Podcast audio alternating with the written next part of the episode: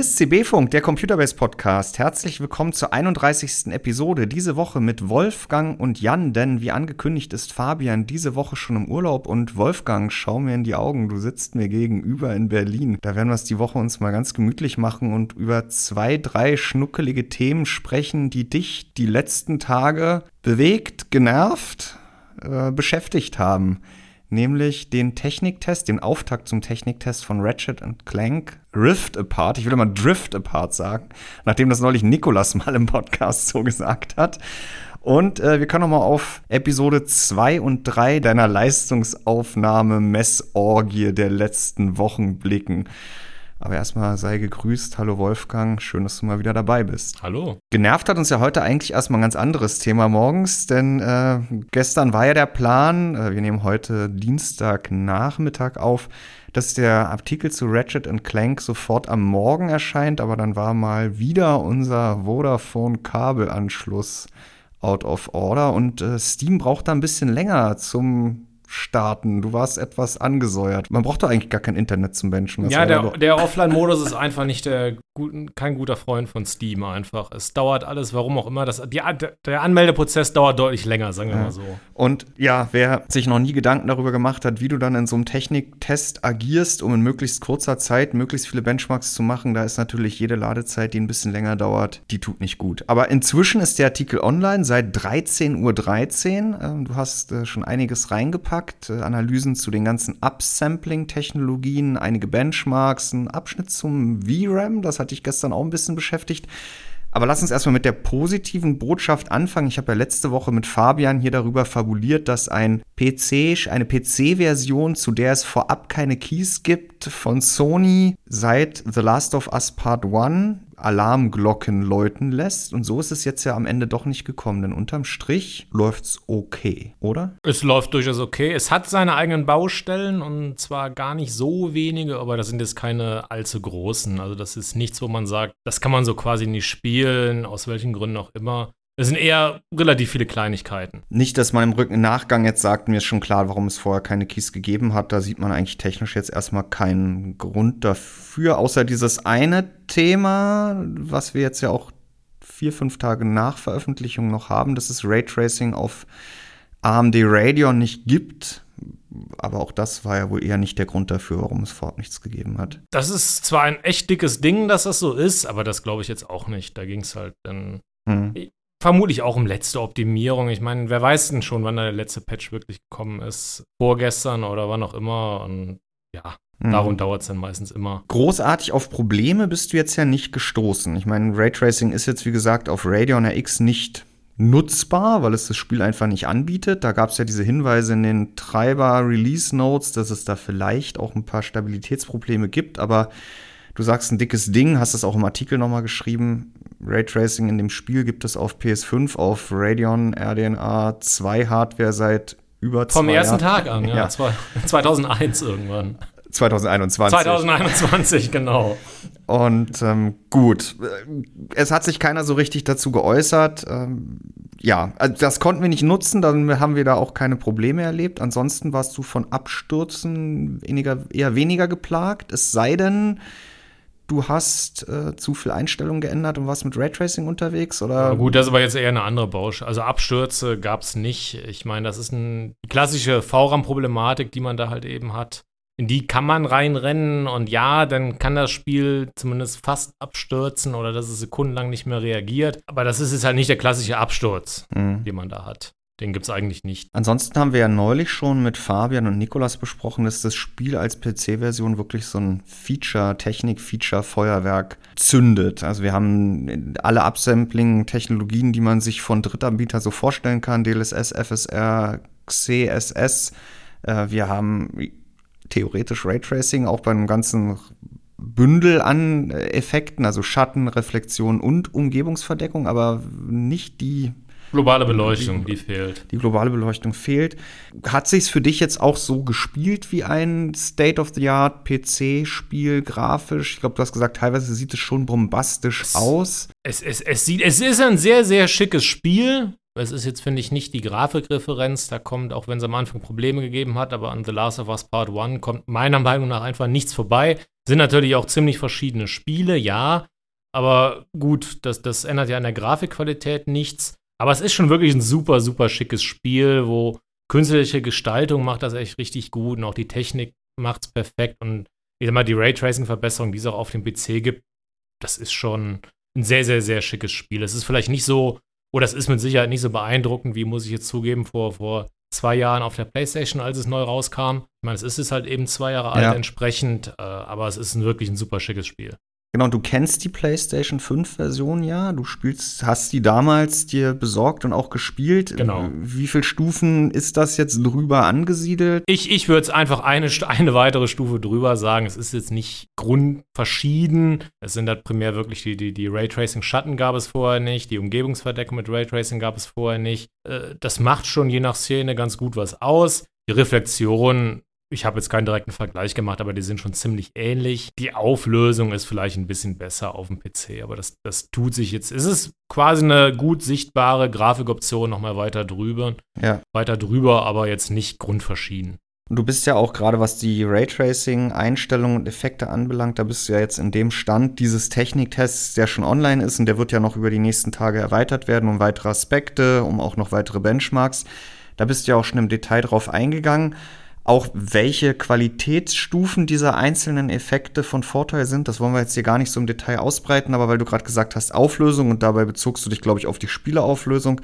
Was dir nicht ganz so gefallen hat, war ja bei den Reflexionen, dass die dann doch relativ niedrig aufgelöst sind, was man jetzt beim Spielen jetzt nicht unbedingt jederzeit sofort zu sehen bekommt oder was ihm auffällt. Aber wenn man ein bisschen genauer hinguckt, dann war das so eine kleine technische Randnotiz, dass das doch nicht so hoch aufgelöst ist. Und wenn dann auch noch Upsampling dazu kommt, dann Das macht es nicht besser, klar, weil, weil Upsampling kann nun mal die, die Raytracing-Reflexion quasi nicht aufhübschen. Aber ja, das war sicherlich beim normalen Spielen, wird das, glaube ich, an ein paar Szenen vielleicht auffallen, aber generell wird das nicht, äh, wird man das nicht bemerken. Aber wenn man sich halt mal ein bisschen irgendwo was genauer anschaut, mal irgendwo stehen bleibt, da sieht man halt schon, es, es flimmert und flackert ganz gerne in der Reflexion und es ist halt ein sehr softes Bild in Reflexion. Das, Mhm. wie gesagt, fürs reine Gameplay ist es egal, aber wenn man da mal genauer hinschaut, erkennt man halt schon, dass da ordentlich gespart wird. Wie ist denn das aktuell? Äh, kleiner Exkurs. Äh, ich weiß auch noch vor wie vielen Jahren sind das mittlerweile her, als zum Beispiel Control eines der ersten großen Raytracing-Spiele war, mit dem du ja immer schon auf Kriegsfuß standest. Oh ja. Und ich glaube, du hast es mir auch im Nachhinein noch mal in anderen Spielen gezeigt, dass die Reflexion, die Raytracing-Reflexion ja manchmal so ein zeitlich verzögert einsetzen. Ist das, also wenn man sich dreht, dass man merkt, dass wenn man dann die Perspektive stillsteht, die Reflexionen in den Pfützen noch ein Stück hinterher wandern, bis sie dann auch stillstehen. Ist das generell immer noch ein Thema? Ist das äh, technologiebedingt oder? Also ich glaube, generell in neuen Spielen hat man sowas ziemlich selten. Das ist, ist mir jetzt echt eher nur eine Handvoll Spiele vielleicht insgesamt mal aufgefallen, äh, dass es da immer einen leichten Versatz gab. Aber ich, ich gebe zu, das ist auch nichts, wo ich immer so explizit darauf achte, solange es mir halt nicht selber einfach auffällt. Aber äh, das ist nicht irgendwie, was jetzt in zum Beispiel in Ratchet Clank großartig auffällt. Hm. Ich meine, da hilft wahrscheinlich auch, dass halt die Reflexionen nicht so super detailliert sind, dann fällt automatisch alles ein bisschen weniger auf, was nicht so perfekt ist. Aber das zumindest ist es kein Problem. Mhm. Was jetzt auch nicht das größte Problem war, sind ja die Leistungskosten, also die, der Rückgang der FPS, wenn du die verschiedenen Raytracing-Settings aufdrehst, wobei du ja dann eben Tipps gegeben hast, wo man eben, wo die mittlere Stufe reicht. Ich glaube, bei der bei den Schatten ist dein, dein, deine Empfehlung gewesen, irgendwie nur auf die mittlere Stufe zu gehen, weil dann überhaupt gewisse Objekte über, schon mal einen Schatten werfen. Und das ist ja der größte Unterschied zu den Rasterizer-Schatten, die halt gefaked sind. Ähm, aber selbst wenn man all in geht, ist es jetzt kein Killer, zumindest auf der GeForce, die du dafür genutzt Genau, hast. genau, das ist das Problem. Es ist halt nur auf einer GeForce so, auf einer Radeon weiß es halt noch keiner, auf, auf einer Intel Arc ist es ziemlich ähnlich zu einer GeForce. Was jetzt AMD machen wird, müssen wir mal schauen. In Spider-Man kam AMD ja, was dieselbe Engine benutzt, eigentlich überraschend gut zurecht und hat im Prinzip genauso viel Leistung wie Nvidia verloren, weil nur generell langsamer als Nvidia in dem Spiel. Ist jetzt zumindest im Moment in Ratchet Clank nicht so. Also Nicht spoilern, Wolfgang, da kommen wir gleich noch hin. ich weiß noch nicht, wie schnell Radiants werden sein werden. Daher kann ich nicht spoilern. ja, ähm, Upsampling haben wir auch schon angesprochen. Da hat jede Technologie, sei es FSR, sei es DLSS, sei es, wie nennst du, ist es XESS. Bei mir ist es XESS, aber okay. ich glaube, das ist so eine Sache, wo Intel selber nicht weiß, wie es heißt. Okay.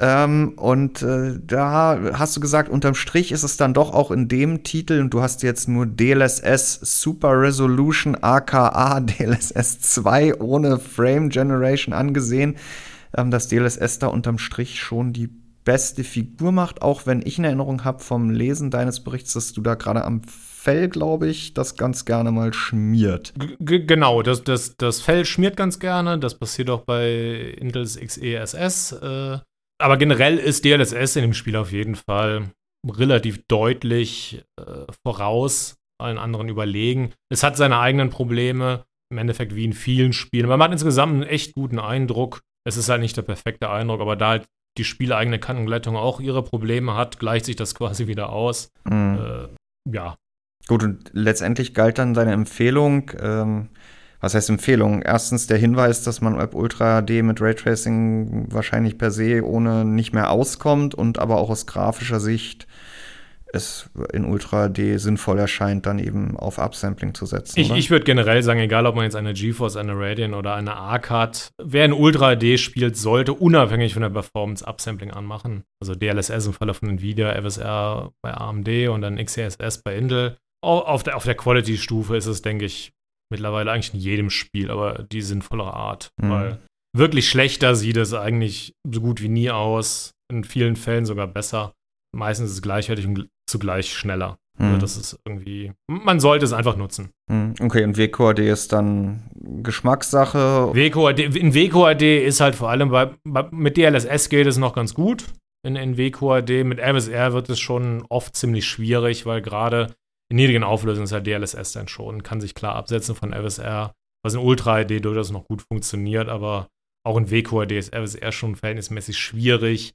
Da ist DLSS klar vorne und ja, in Full, Full HD ist, denke ich, Upsampling immer egal, welche Technologie man nutzt, immer, wenn die Leistung sonst einfach nicht funktioniert. Mhm. Aber eine Basis-Pixel-Anzahl braucht im Endeffekt alles und ich glaube, bei Full HD da dann noch irgendwas draufpacken, ist schwierig. Mhm. Wie sieht es mit Presets aus? Das ist aktuell noch nicht im Artikel, kommt aber noch eine Betrachtung der Presets. Möglicherweise du, du verschwindest unterm Tisch. Ähm, hast du da schon Gefühl, aber wie viel man da auf einfache Art und Weise und dafür dazu sind jetzt Presets gedacht, äh, an Leistung freischaufeln kann oder hält sich das in dem Spiel in Grenzen? Ratchet Clank, ich meine, man, man, tauscht in dem Spiel auf jeden Fall Grafikqualität entgegen Performance, also man sieht jeden Schritt einzeln an. Es sind nicht die Riesenschritte. Man, man kann etwas Leistung gewinnen, aber es ist jetzt, bin mir um ehrlich zu sein, selbst gerade auch nicht ganz sicher. Irgendwo im Bereich 20 bis 20 Prozent, 25 Prozent mehr Leistung, vielleicht auch 30 Prozent, ohne dass die Grafik jetzt zu sehr drunter leidet. Ja. Das ist aber auch in dem Fall dann eher was, das würde ich gerade wirklich dann in Sachen, wo Upsampling nicht optimal ist, also sei es in Full HD halt ja. nutzen oder zum Beispiel in WQHD, wenn man jetzt eine Radeon hat bietet sich das an. Aber in Ultra HD ist das dann auch eher der Schritt, wenn man sagt, ich komme ja auch mit Upsampling nicht mehr weiter. Ja, kommen wir mal zur Performance, denn letztendlich, du hast Benchmarks gemacht in Full HD, in WQHD und in UHD mit Upsampling Quality. Ähm, bisher auf eine Handvoll Grafikkarten, aber ich habe dich ja quasi gerade rausgerissen aus der Erweiterung dieses Testparcours, den du, glaube ich, dann für Mittwoch geplant hast. Ähm, wann auch diese, wenn auch dieser Podcast hier erscheint oder dann auch bereits erschienen ist. Es läuft eben auch nicht ganz schlecht in Full HD, auch auf älteren Grafikkarten. Ähm, eine Nvidia GeForce RTX 3060 Ti schafft es schon gerade mal. Wie ist da deine Einschätzung auf 73 FPS?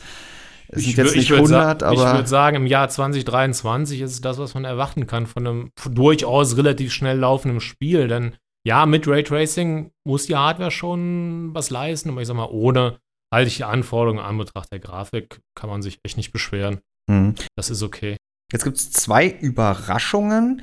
Äh, erstens äh, eine negative in Bezug auf Intel, weil wir hatten im letzten Techniktest, das war Jacked Alliance 3. Äh, das war ja der, der absolute Best Case für Intel Arc bisher, glaube ich, so was du dir angesehen hast. Ja, das gab es vorher so, kannte ich zumindest noch nicht. Und äh, jetzt äh, in Ratchet Clank sieht es wieder ganz anders aus. Da liegt nämlich die Intel Arc A77, 16 GB, ja, gut 20 Prozent hinter der 3060 Ti, die sie ja in Jacked Alliance ich glaube, geschlagen hat, oder? Oder gleich auf? Ja, nee, geschlagen. geschlagen hat. Klage, ich glaube, war 30, 70 Leistung um den Dreh rum. Mhm. Also hier ist Arc noch hinten an.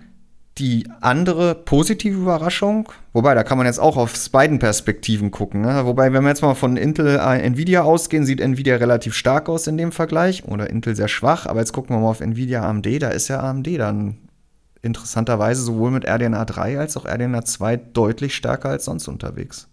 Ja, das, das war auf jeden Fall eine Überraschung, mit der ich so auch nicht unbedingt gerechnet habe. Und da ist auch quasi egal, in welcher Auflösung man spielt. In niedrigen Auflösungen ist AMD weiter vorne, in höheren Auflösungen schrumpft das dann zusammen, wobei AMD dann immer noch vorne ist. Aber ja, der, der Vorsprung sieht man so auch ziemlich selten. Hm. Wobei vorne ist, äh, bezieht sich jetzt immer nur auf die direkt konkurrierenden Genau, die typischen Gegenspieler und äh, liebe RTX 4090 Besitzer, äh, möglicherweise, wenn ihr diesen Podcast hört, ist auch diese Grafikkarte dann schon in den Diagrammen enthalten. Wir haben die Diskussion ja immer wieder in den Kommentaren. Wolfgang, du guckst ja in der Regel dann immer erstmal gewisse Paarungen an, um da halt auch genau diese, diese Aussagen treffen zu können, zu wie stehen AMD, Intel und Nvidia im Vergleich zum Standard gegeneinander und da bringt es halt wenig noch die 4090 reinzupacken, die halt eh immer über allem steht und das wird ja am Ende dann wahrscheinlich auch wieder hier so sein. Aber in den aktuellen Konstellationen, also 7900 XTX zu 4080 und 6800 XT zu 3080 und 6700 XT zu 3060, die hast du jetzt als Auftakt mal genommen, ist AMD eben immer stärker unterwegs, als es sonst so der Fall ist.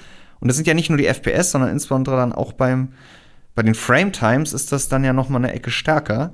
Ähm, auch wenn das Frame Pacing grundsätzlich nicht gen genial, wollte ich schon sagen, nicht optimal ist in dem Spiel, aber äh, AMD schlägt sich da auch deutlich besser. Ja, das Frame Pacing zeigt im Spiel leider immer ein paar Probleme äh, bei, bei, der Bildausgabe. Aber AMD sch scheint das im Moment deutlich besser umschiffen zu können. Da ist auch die Bildausgabe klar gleichmäßiger als halt auf einer GeForce-Karte. Ist auch völlig egal, welche man da nimmt welche Auflösung man dann nimmt, ob Raytracing an oder aus. Also bei AMD geht es halt nicht an, aber bei Nvidia wird es nicht besser plötzlich. Das, also das ist der, der eigentliche Vorteil von Radeon im Spielstand jetzt, dass, dass die Bildausgabe klar besser ist. Mhm. Und jetzt, ich dachte nämlich vorhin, als ich gesagt habe, nicht spoilern, dass du schon darauf beziehst, dass halt in, während in Spider-Man Nvidia stärker ist, auch ohne Raytracing, es eben jetzt in Ratchet Clank anders aussieht. Und auch wenn wir die Radeon nicht in Raytracing benchmarken konnten, bisher steht ja jetzt die Frage im Raum, ähm, oder, oder, ich werfe die These in den Raum, dass die sich gar nicht so viel nehmen würden dann auf absolutem Niveau in diesem Spiel. Wissen wir aber nicht. Kann auch sein, dass die halt einen Einbruch erleben, oder? Wenn sich Ratchet Clank, was, was Raytracing angeht, von der Performance auf einer Radeon vergleichbar äh, zu Spider-Man verhält, dann wird AMD hier in dem Spiel definitiv stark sein. Ob sie jetzt wirklich gleich stark wie direkt konkurrierende Nvidia-Karten sind, ist eine andere Frage. Aber ja, es ist halt eine reine Spekulation, dass so ist. Ich meine, das Spiel ist halt neuer entsprechend als Spider-Man. Da kann auch irgendwas geändert worden sein, dass AMD, mhm. warum auch immer, jetzt plötzlich mehr verliert. Da kann man gerne spekulieren, aber mehr als das wird es halt nicht sein. Ja. Und wann werden wir das erleben? Was sagt dein Bauchgefühl? In den, den nächsten Wochen hoffentlich. Ich, ich, ich weiß es nicht. Ja. Also, ich meine, in Cyberpunk hat es Ewigkeiten gedauert. Äh, äh, bis AMD dann da auch Raytracing unterstützt hat. Wobei wir da ja auch noch eine andere Situation hatten. Ne? Da kam gerade die erste Generation Raytracing-Hardware von AMD, RDNA 2 da hatten die selber noch mit der Architektur ihr, ihr Thema, mit dem Raytracing und so weiter und so fort. Du hast es ja auch noch, ich glaube, mehrfach, also hier auch schon mal angesprochen und auch im Artikel dann nochmal. Es ist ja jetzt auch nichts Neues, Raytracing auf Radeon. N nee, nein, also es ist mit, mittlerweile für mich halt einfach völlig unverständlich, dass es nicht läuft. Wie lange es dauern wird, keine Ahnung. Mhm. Das weiß vielleicht der Entwickler noch nicht.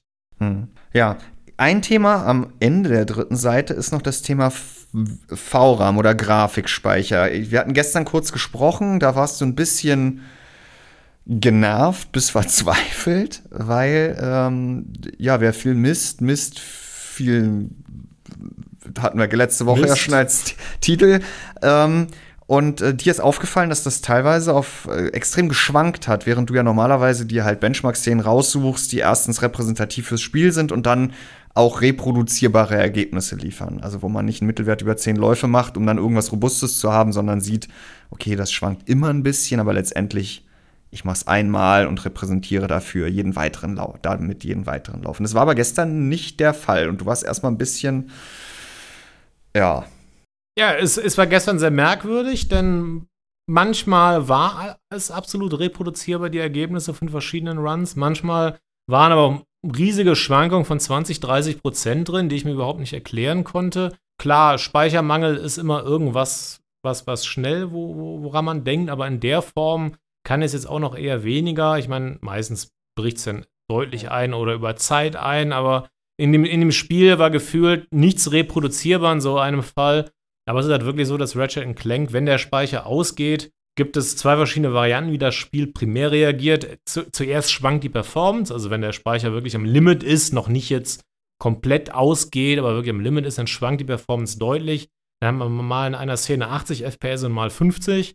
Und danach kommt irgendwann dann auch der Teil, wo plötzlich dann gar nichts mehr geht, wo die Leistung dann völlig wegbricht. Aber e-, erstmal hat man diese schwankenden Ergebnisse in dem Spiel und das ist ziemlich verwirrend, wenn man verstehen will, was da eigentlich passiert. Hm. Und wenn man das dann akzeptiert hat, dass diese extrem schwankenden Ergebnisse dann letztendlich schon bedeuten, dass das Spiel ein Problem mit dem Grafikspeicher hat oder dass halt zu wenig wird, dann äh, wird einem auch klar, dass das Spiel dann noch eine ganze Menge Grafikspeicher verlangt. Also insbesondere bei Raytracing, aber auch ohne. Oh, ohne ist es relativ harmlos, muss ich jetzt sagen. Ich sag mal, da spätestens mit 10 GB ist man eigentlich sehr gut dabei. Bis UHD. B bis, bis UHD, ja, es ist, ist nicht optimal, aber es, es läuft gut so.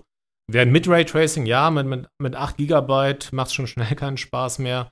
GeForce-Karten in, in Full HD, das geht noch, wobei das auch schon wieder so eine Sache ist. Man muss nur eine Sache im Optionsmenü ändern und dann bricht der Speicher völlig weg. Das ist halt dann, wenn immer sowas passiert, denke ich mir halt auch immer, wenn man, wer sagt dann, wenn man ein, zwei Stunden spielt, dass es da nicht genauso passiert, mhm. dass irgendwann mal was nicht aus dem Speicher geschmissen wird und dann war es das. Es ist auf jeden Fall völlig auf Kante genäht. Und das ist, denke ich, immer irgendwas, was ja, eher unschön ist, wenn man so dann spielt. Und sowas ereilt dich beim Benchmarken natürlich dann auch extrem schnell, weil du ja auch verschiedene Runs in verschiedenen Auflösungen oder gerade am Anfang, wenn du die Settings ausprobierst, dann wechselst du ja andauernd von der Szene ins Grafikmenü und so weiter und so fort. Aber unsere Leser machen sowas ja dann durchaus auch mal zu Hause oder stellen noch mal in einer Szene irgendwie im Laufe des Spiels irgendwas um. Und das führt halt oft dazu, dass das Spiel ja, es macht halt keinen kompletten Reset im Grafikspeicher, sondern wurschtelt da irgendwas rum, vergisst was mit den alten Settings.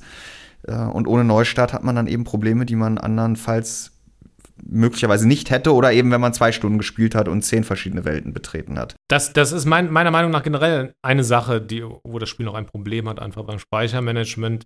Es schmeißt nicht genug oder manchmal, glaube ich, auch gar nicht mehr Sachen aus dem Speicher raus. Siehe das Erlebnis auf der RTX 4090 was ich einmal hatte, die ja nun wirklich genug Speicher hat, aber die auch nach anderthalb Stunden, zwei Stunden Spielen am Stück, ohne dass man irgendwas verstellt hatte, plötzlich auch nur noch mit 5 FPS lief. Mhm. Irgendeine Art von Speicherleck gibt es wahrscheinlich in dem Spiel.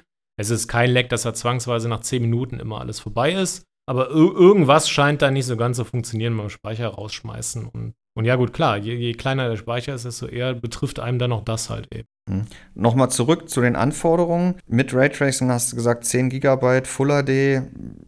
Ja, aber bei UAD, native Auflösung, war dann schon dein Urteil? 20 U GB, 40, 80, hat 16? Sagen, sagen wir mal so, der Vorteil von Ultra HD mit, mit Raytracing und native Auflösung ist, ist, auf einer 4080 läuft sowieso nicht. Das kann nur eine 4090. Damit hat sich das Thema eigentlich direkt schon wieder erledigt. Mhm. Aber wenn man dann halt sagt, Ultra HD mit Upsampling, egal welches es ist, aber der Quality-Stufe ist 16 GB, das funktioniert schon gut. Aber die braucht man dann eben auch. Mhm. Ja, gut, und das ist jetzt nicht das, was man unbedingt, was heißt nicht erwartet hätte, nur weil es so einen Comic-Stil hat. Aber sein Comic-Stil hat damit jetzt nichts zu tun. Äh, also, das ist ich mein, eher eine Sache, wie sich halt mittlerweile zeigt, die eher zum Standard wird. Einfach weil man halt von den Konsolen kommt, die halt mit dem gemeinsamen Speicher nee. der relativ großes Vorteil hat. Und ja, gut, die Architektur gibt es nicht auf dem PC. Und da gerät man dann schneller an Schwierigkeiten. Hm. Du hattest jetzt zwei Hausaufgaben für den Entwickler, nehme ich mit. Erstens Raytracing für Radeon. Ja, das, was genau. auch immer dagegen spricht, sollte schnellstmöglich nicht mehr dagegen sprechen, dass man das dann eben auch im Optionsmenü auswählen kann, wenn man eine Radeon RX hat, eine kompatible. Und ja, die Frame Times bzw. das Frame Pacing, es hakt immer mal. Das Spiel hat ja auch Direct Storage. Ja, die Ladezeiten sind wahnsinnig kurz, wenn man erstmal im Hauptmenü ist und dann ins Spiel rein startet. Du hattest ja letzte Woche schon so einen ersten kleinen Ausblick gemacht und gesagt, es hakt immer mal. Aber kann man das auf Direct Storage überhaupt zurückführen? Also lädt das Spiel, das haben wir uns noch nicht im Detail angeguckt. Ich, ne? ich, ich wollte sagen, das ist jetzt schwierig aus dem Stehgreif zu sagen. Ich kann also nur sagen, auf der PlayStation, was, was, was heißt, was Direct Storage angeht, was halt dieser Sprung von verschiedenen Welten etc. Mhm. angeht, läuft auf der PlayStation definitiv besser als auf dem PC, also auch auf einem High-End-Rechner, so, sowohl mit High-End-CPU, Grafikkarte und NVMe. Da ist die PlayStation überlegen ob jetzt einfach Direct Storage noch nicht so weit ist. Ich meine, das ist ja immer noch alles ganz neu und da läuft bestimmt alles auch bei weitem noch nicht perfekt oder ob die Implementierung in dem Spiel noch nicht noch Probleme hat. Das, das, das kann, kann man jetzt nicht wissen. Aber es ist auf jeden Fall eine Sache, die noch nicht perfekt läuft. Stört sie in dem Spiel? Nein. Man kann damit wirklich wunderbar spielen. Dann hakt es vielleicht mal beim Sprung irgendwo für 100, 200 Millisekunden oder was auch immer. Ist jetzt, für mich war es nichts, was mich großartig gestört hat, weil im Spiel selbst hat man das halt eigentlich nicht. Hm. Und was das Spiel ja auch noch nicht macht, ist, da soweit ist Direct Storage dann eben auch noch nicht, weil die, die Verbreitung beim, beim Nutzer dann wahrscheinlich auch noch nicht verlässlich weit genug fortgeschritten ist. Ähm, ist ja dieses in Echtzeit äh, Daten von der SSD äh, in den Grafikspeicher nachladen, äh, was wir uns ja letzte Woche zusammen mit der Community in diesem Bulk Load Benchmark von Microsoft angesehen haben, ähm, wo das ja, ja theoretisch praktisch mal durchexerziert wurde. Da will ich an der Stelle auch nochmal ein ganz großes Lob und ein ganz großes Dankeschön an alle, die da mitgemacht haben und alle, die äh, ja, vielleicht noch nicht mitgemacht, sondern, sondern sich dazu geäußert haben oder den Artikel gelesen haben, äh, äußern. Das war wirklich Wahnsinn. Äh, Michael federführend hat da innerhalb der letzten Woche über 350 Community-Ergebnisse eingepflegt.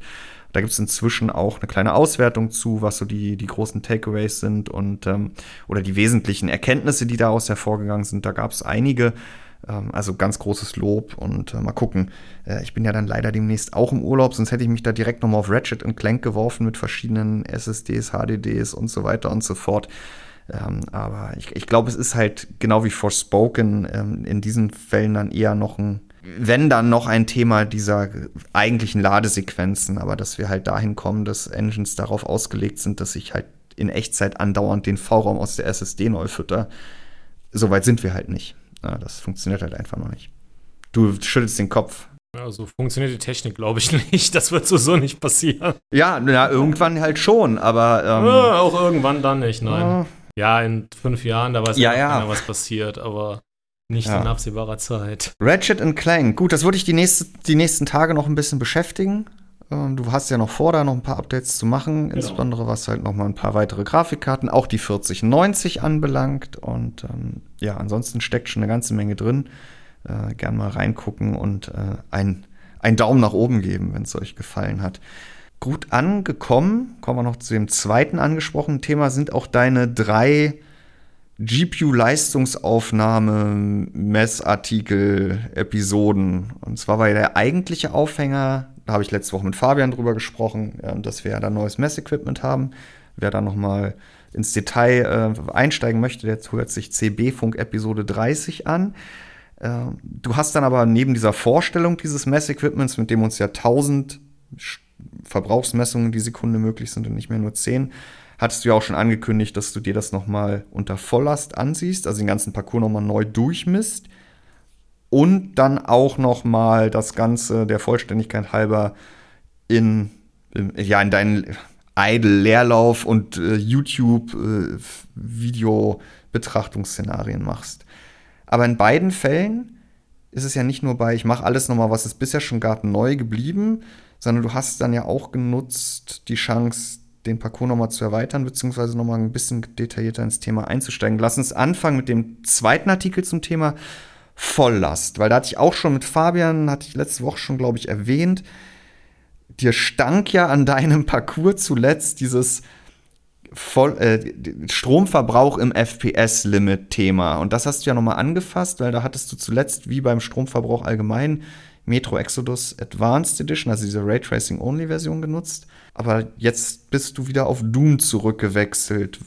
Mit wesentlich besseren Erkenntnissen. Aber warum? Was war da? Was da wirklich los war, ist eine gute Frage. Aber Metro Exodus hat sich bei manchen Grafikkarten mit einem FPS-Limit immer sehr merkwürdig verhalten. Bis dazu hin, dass wenn man das Spiel fünfmal gestartet hatte, mit derselben Hardware, mit demselben FPS-Limit, derselben Grafikqualität, dass hat jedes Mal immer die Grafikkarte sehr anders reagiert hat und in Sachen Leistungsaufnahme ziemlich an, an, an das schlicht und ergreifend man Ja. messen konnte. Es war schwer zu reproduzieren. Manche Grafikkarten haben sehr merkwürdige, sei es super niedrige Mhm. oder überraschend hohe Werte gehabt. Es, es war nicht konstant. Es, es war irgendwas, das halt leider auch erst aufgefallen ist, als, als die Messung quasi durch war, Ja. dass es ziemlich merkwürdig ist.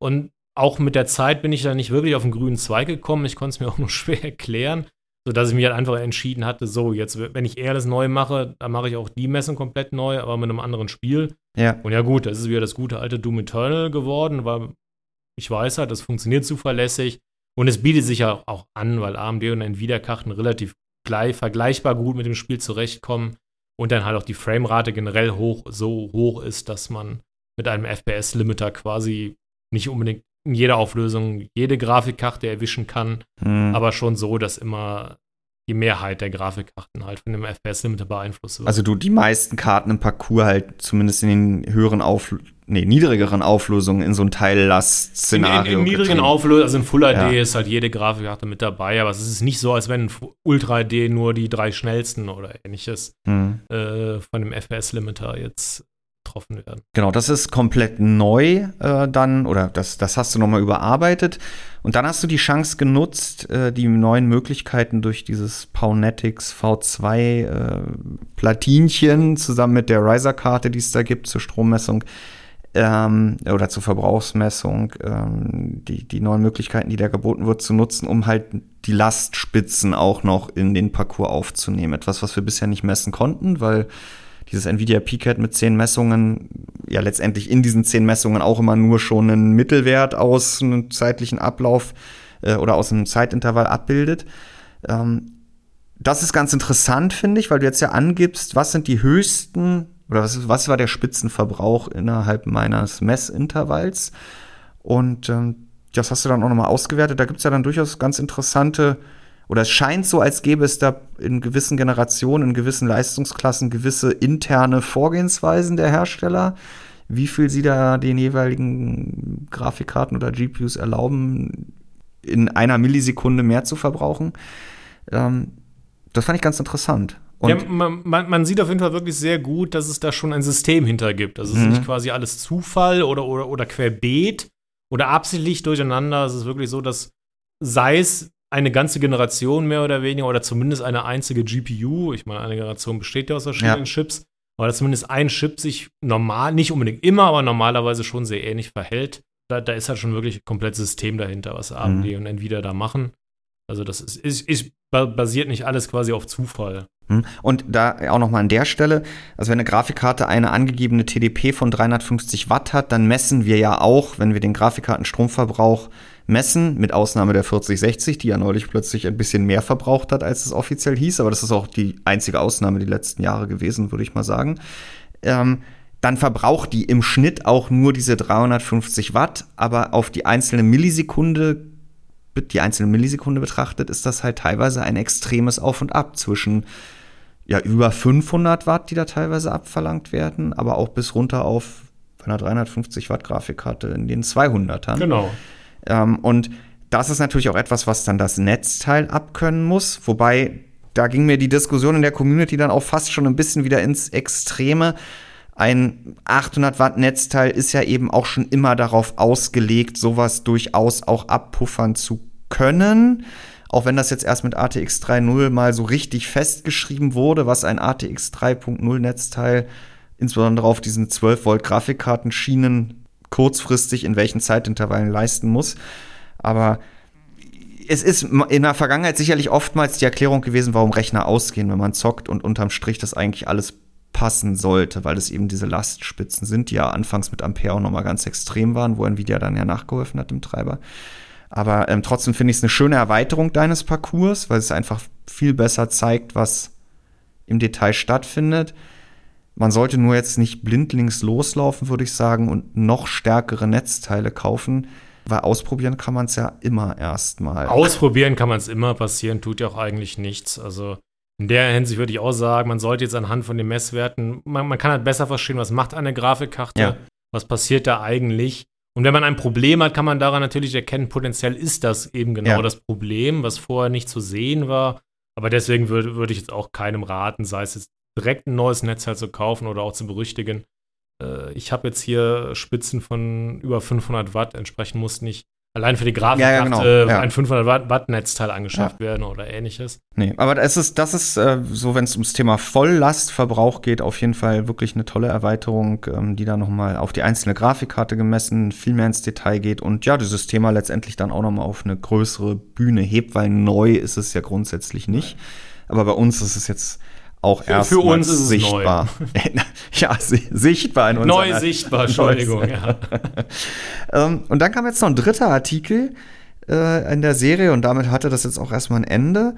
Und das hatte eigentlich auch wieder nichts so wirklich mit dem Equipment zu tun. Und das wäre dir auch mit Nvidia PCAT aufgefallen, äh, weil dafür muss man nicht schnell messen oder nicht sehr schnell messen. Du hast aber das Display auch gewechselt äh, zuletzt, ähm, dass du am Leistungsaufnahmemessungstestsystem nutzt. Und das bietet Variable Refresh Rate, also VRR oder dann eben Adaptive Sync, äh, FreeSync. G-Sync ist es nicht offiziell G-Sync Compatible genau. oder was auch immer. Und Bisher hatten wir auch die RDNA 3 Grafikkarten bei uns, insbesondere an UHD-Monitoren mit hoher Bildwiederholfrequenz, extrem hohe, in Anführungsstrichen, Leerlaufverbräuche. Und plötzlich war das neulich nicht mehr so. Und du hast dich erst gewundert, warum. Und dann fiel dir der Zusammenhang auf. Erzähl noch mal. Und, äh, ja, im, im Prinzip war es das auch schon. es, ist, es wurde halt quasi der Monitor gewechselt, der anstatt Ultra D mit 60 Hertz jetzt eben halt auch Ultra HD mit 144 Hertz kann äh, an dem System und ja, damit steigert die Leistungsaufnahme massiv an und äh, dann, dann hatte ich urplötzlich, warum auch immer, im Treiber die variablen Refresh-Raten mal aktiviert gehabt. Was früher hatte ich standardmäßig immer aus, weil der alte Monitor konnte das einfach nicht und ich wollte halt das nicht, dass es dieser, man, man weiß ja nie, was wirklich passiert. Die Option mhm. hat zwar mhm. eigentlich keinen Einfluss auf von Performance über was auch immer, aber ich hatte sie sicherheitshalber einfach deaktiviert um einfach die Ergebnisse reproduzieren weiterhin zu können. Und jetzt war es plötzlich an. Und ja, auf einmal Ultra D 144 Hertz hat mir die Grafikkarte gesagt, sie braucht hier nur noch 10, 20 Watt. Die 7900 XTX. Die 7900 XTX, die vorher aber irgendwie 100 um den Dreh gebraucht hat. Und dann habe ich erstmal blöd geguckt und dann mich mal geguckt, warum ist das jetzt eigentlich so? Weil gleichzeitig hat der AMD auch einen neuen Treiber rausgebracht, mhm. der laut Re Release Notes genau da Verbesserungen bringen sollte. Was aber schon oft in den Release Notes stand und. Ja, ja. Wie, der Treiber hatte bei mir also auch absolut gar nichts gebracht, muss ich sagen. Äh, und der in Anführungszeichen Trick, oh, ist jetzt ja kein Trick, einfach die variablen Refresh-Raten zu aktivieren, eher eine Empfehlung. Aber auch mit einem älteren Treiber war urplötzlich die Leistungsaufnahme deutlich niedriger. Hm. So, und das gilt, das, das, das Verblüffende ist ja, dass wenn man im Treiber Adaptive oder FreeSync aktiviert, dass das ja grundsätzlich erstmal nur für 3D-Anwendungen gilt, also Spiele, wo das dann genutzt wird. Und man müsste es in Windows, gibt es ja nochmal eine extra Funktion, dass auf dem Windows, da haben jetzt auch einige geschrieben, das ist bei Ihnen Default an, bei dir auf dem Testsystem ist es, glaube ich, Default es, aus. Es, es gibt eine extra Funktion in Windows. Jetzt ist immer die Frage, worauf hat die genau Einfluss? Ich hatte sie auch mal privat angehabt, da das hängt dann ganz gerne mal mit Videoplayern zusammen, die teilweise reagieren. Aber ich hatte dann wirklich auch schon mal, dass, dass einzelne Programme auf einmal, wenn ich ein Fenster verschoben habe, ordentlich geruckelt hatten, weil dann auch mein Monitor nur noch anzeigt, er, er verschiebt ja das Fenster mit 24 Hertz oder sowas. War ja. halt nicht so schön. Aber eigentlich hat dieser Schalt, also allein der Schalter im Treiber von AMD hat eigentlich überhaupt keinen Einfluss darauf. Auf den Windows Desktop. Auf den Windows Desktop, der hat nur einen Einfluss auf Spiele. Und wie gesagt, dieser Schalter in Windows selber hat eventuell einen Einfluss mal ja. auf eine Windows-Applikation, aber sollte er eigentlich auch nicht großartig auf den Desktop haben. Und in deinem konkreten Fall war es jetzt auch egal, ob diese Windows-Funktion aktiviert war oder nicht. Du hattest, sobald du einen Adrenaline-Treiber FreeSync aktiviert hast, hattest du eben diese 20 Watt Stromverbrauch auf einem UAD 144 Hertz Monitor.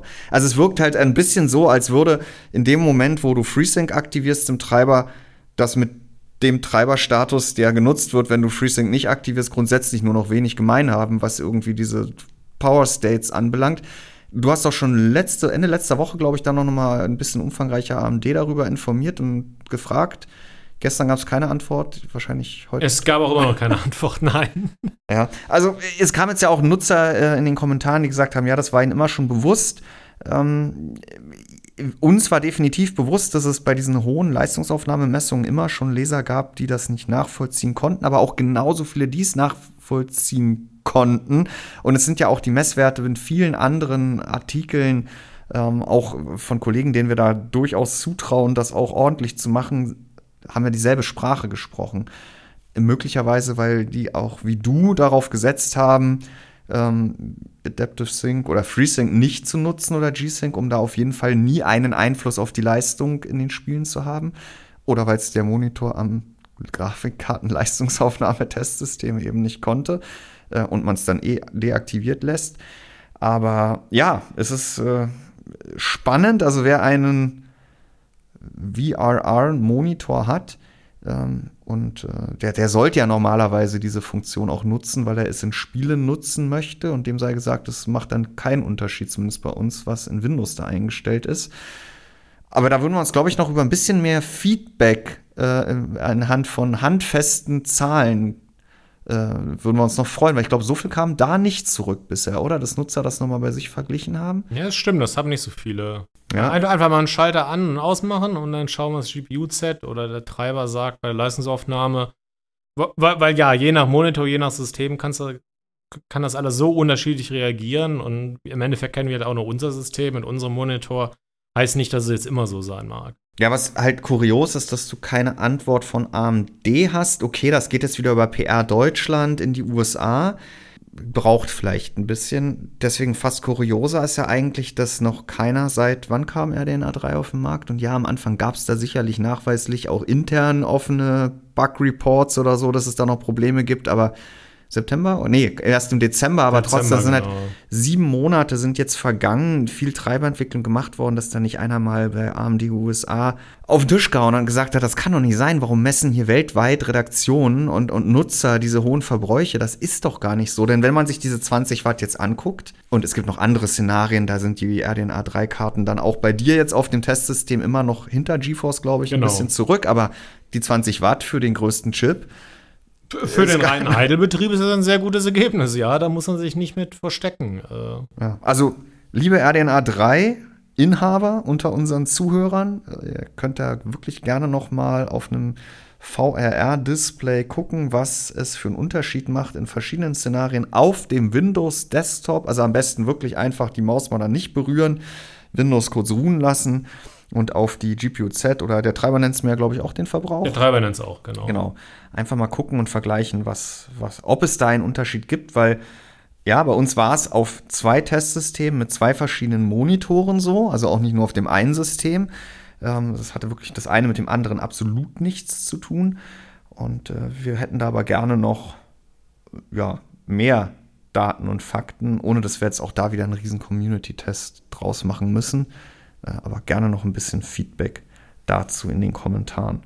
Du hast jetzt demnächst wahrscheinlich auch erstmal die Schnauze voll vom Leistungsaufnahmemessen oder macht es mit Paunetics so viel Spaß und du kommst da kaum von weg? Macht schon Spaß, ist schon der Wahnsinn, was man da potenziell alles mit machen kann, rauslesen kann, sehen kann, erkennen kann, wie viele Spannungen es gibt und was auch immer sonst noch, äh, mhm. ist schon echt interessant. Sagen wir mal so, das Thema an sich wird nicht mehr primär mit Fokus irgendwie weiterverfolgt, aber da gibt es definitiv noch andere Möglichkeiten, wie man die Diagramme, wie man Ergebnisse darstellen kann, etc. Mhm. Äh, da werde ich definitiv noch weiter dran arbeiten, aber das sind jetzt auch Sachen, die werden jetzt weder heute noch morgen noch nächste Woche passieren. Aber mit der Zeit wird sich bei der Darstellung da sicherlich etwas ändern. Ja, da kamen ja auch direkt wirklich Wünsche, Ideen, Hinweise, genau. Vorschläge aus der Community. Da gab ja auch wieder den einen oder anderen, der gleich gesagt hat, Rohdaten, alles her damit. Ähm, denn äh, da hast du ja auch noch im, im Auftaktartikel darüber kurz berichtet, dass natürlich, wenn ich tausendmal die Sekunde da einiges an Messwerten erhebe, dass dann auch so eine CSV-Datei oder wie legt es die Software ab? Ich glaube also auch, CSV-Datei. Ne? Ähm, die ist dann auch nicht die allerkleinste, äh, mit der du bisher so umgegangen bist in deinem Alltag hier in der Redaktion. Ja, die sind ziemlich groß und die werden auch sehr schnell sehr unübersichtlich, sagen wir mal so. Ja, ich habe mich in letzter in der letzten Woche von Fabian verabschiedet, äh, der wie gesagt schon im Urlaub ist, dass wir uns auf der Gamescom Ende August wiedersehen. Und ich bin ab übermorgen im Urlaub und äh, wir sehen, sprechen uns damit zwar noch am Mittwoch, aber dann äh, auch erstmal nicht. Und dann sehen auch wir uns Ende August auf der Gamescom? Denn wir drei sind da die heiligen drei Redakteure, die da vor Ort sein werden. Ach Gott, jetzt verdreht er gegenüber wieder die Augen. Ähm, was erwartet uns denn in deinem großen Betätigungsfeld mit Fokus auf Grafikkarten dort? Was glaubst du? Wird es die 7800 XT geben? Wie auch immer sie heißen mag, aber ja, ich glaube, das weiß wohl jeder so ungefähr mittlerweile. Offiziell ist natürlich nichts. Aber ja, AMD wird ihre Mittelklasse der RDNA 3 Generation, wie auch immer, Radeon 7800 und 7700, ob jetzt mit XT oder ohne. Auf jeden Fall kann man von zwei neuen Grafikkarten ausgehen, die hat die Mittelklasse dann da genau, genau reingeraten und das wird da passieren. Also Navi 32, die mittlere GPU auch von RDNA 3, das werden sie da mit Sicherheit vorstellen. Und warum hat es dann jetzt noch die Golden Rabbit Edition gegeben? Gab anscheinend noch irgendwo zu viele Navi 31 GPUs, ich weiß es nicht. Aber das ist wahrscheinlich immer Szenario Nummer eins und ich sag mal, als Retail-Grafikkarte wird es die in Deutschland ja auch nicht geben. Wird es aber schon in Deutschland von Systemintegratoren geben, äh, die Version. Also ein paar werden auch hierzulande dann verkauft werden in Komplettrechnern. Aber ja, jetzt ist natürlich die Frage, das hängt natürlich davon ab, wie schnell wird denn jetzt die Radeon 7800? Ja. Und ja, und ich meine, wenn die Lücke da groß ist, dann bietet sich es ja auch noch an, hier noch, auch hierzulande noch irgendwas zu bringen in mhm. Retail-Form. Also ich könnte mir durchaus schon vorstellen, dass irgendwann eventuell da die 7.9 ohne. Die 7900. Oder je nachdem, wie man es nennen will, kann man ja auch 7800 XT nennen. Wer ja, weiß ja. das schon, aber ja. da gibt es auf jeden Fall noch, kann man von ausgehen, wird es noch Platz geben, dass ein weiteres Produkt Sinn ergibt. Weil, Ob AMD das machen wird, ist eine andere Frage. Weil darüber habe ich auch mit Fabian das eine oder andere schon mal geredet, die Lücke mit Navi 32 eigentlich zu groß ist zur 7900 XT. Und da wäre dann, wir hatten ja letzte Woche überlegt, ob die 7900, die es ja nur in China gibt, als GRE-Version, ob das die 7800 XT ist. Da sie jetzt aber weltweit in Systemen kommt, ist sie es nicht. Ähm, also spricht er dann doch wieder viel dafür, dass die 7.8 Navi 32 wird. Und ja, wie du schon gesagt hast, dann müsste man ja eigentlich noch was in Kartonform in es, den Handel bringen. Es, es, wird, also falls Navi 32 nicht oh, plötzlich doch deutlich schneller wird als Navi 31, mhm. wird die Lücke schon ziemlich groß werden. Also ich, ich glaube, da wäre jetzt echt kein Problem, noch eine Grafikkarte zu bringen. Aber ja, ich meine, da muss man sich bei AMD halt auch überlegen, lohnt sich das, bringt das was und wie auch immer kann man da noch irgendwo eine Preisklasse aufmachen. Eine Leistungsklasse wird auf jeden Fall dann noch möglich sein. Mhm. Tja, dann sehen wir uns zur Gamescom. Bis dahin wirst du dich noch dem einen oder anderen weiteren Spiel widmen. Ja, jetzt Spiele wird es genug geben in den nächsten Wochen. Das ist wieder ziemlicher Wahnsinn. Bis Ende September, glaube ich, kommt da jede Woche mindestens ein Spiel oder sowas raus. Was interessant für uns ist, also für einen Techniktest entsprechend, äh, da wird es viel Neues geben. Mhm. Und ja, liebe Zuhörer, wir gehen jetzt, äh, auch wenn jetzt nicht alle hier im, im Betrieb im Sommerurlaub sind, äh, mit dem Podcast wie letzte Woche angekündigt, mal für drei Wochen die Sommerpause. Zwei Wochen lang sind äh, Fabian und ich, Jan, äh, parallel weg. Dann ist die Gamescom und dann melden wir uns nach aktueller Planung in der allerletzten Augustwoche nach der Gamescom, also nach drei Wochen Pausen wieder. Wolfgang, ich wünsche dir mit all den Spielen, die hier zu demnächst anstehen, äh, viel Erfolg, viel Freude, ähm, viel Glück auch. Manchmal ja, braucht man, man das. Ja, dass vielleicht der ein oder andere Key auch äh, auf Basis einer gut spielbaren Vorabversion etwas früher erscheint, als das Spiel dann letztendlich rauskommt. Das ist ja dann eigentlich immer dann doch eine ganz angenehme Sache. Mal gucken. Die letzten Spiele waren ja vielversprechender im Vergleich zu dem, auch technisch, was wir Anfang des Jahres gesehen haben. Vielleicht geht es ja auch so weiter da steht ja auch Starfield dann irgendwann an, aber erst nach der Gamescom, nach der ich, Gamescom, Anfang September. Ja. Und ähm, ja, euch, liebe Leser, Zuhörer, äh, auch einen schönen August. Wir sprechen uns wieder dann in der letzten Augustwoche, höchstwahrscheinlich dann auch wieder mit Fabian. Und bis dahin, tschüss. Tschüss.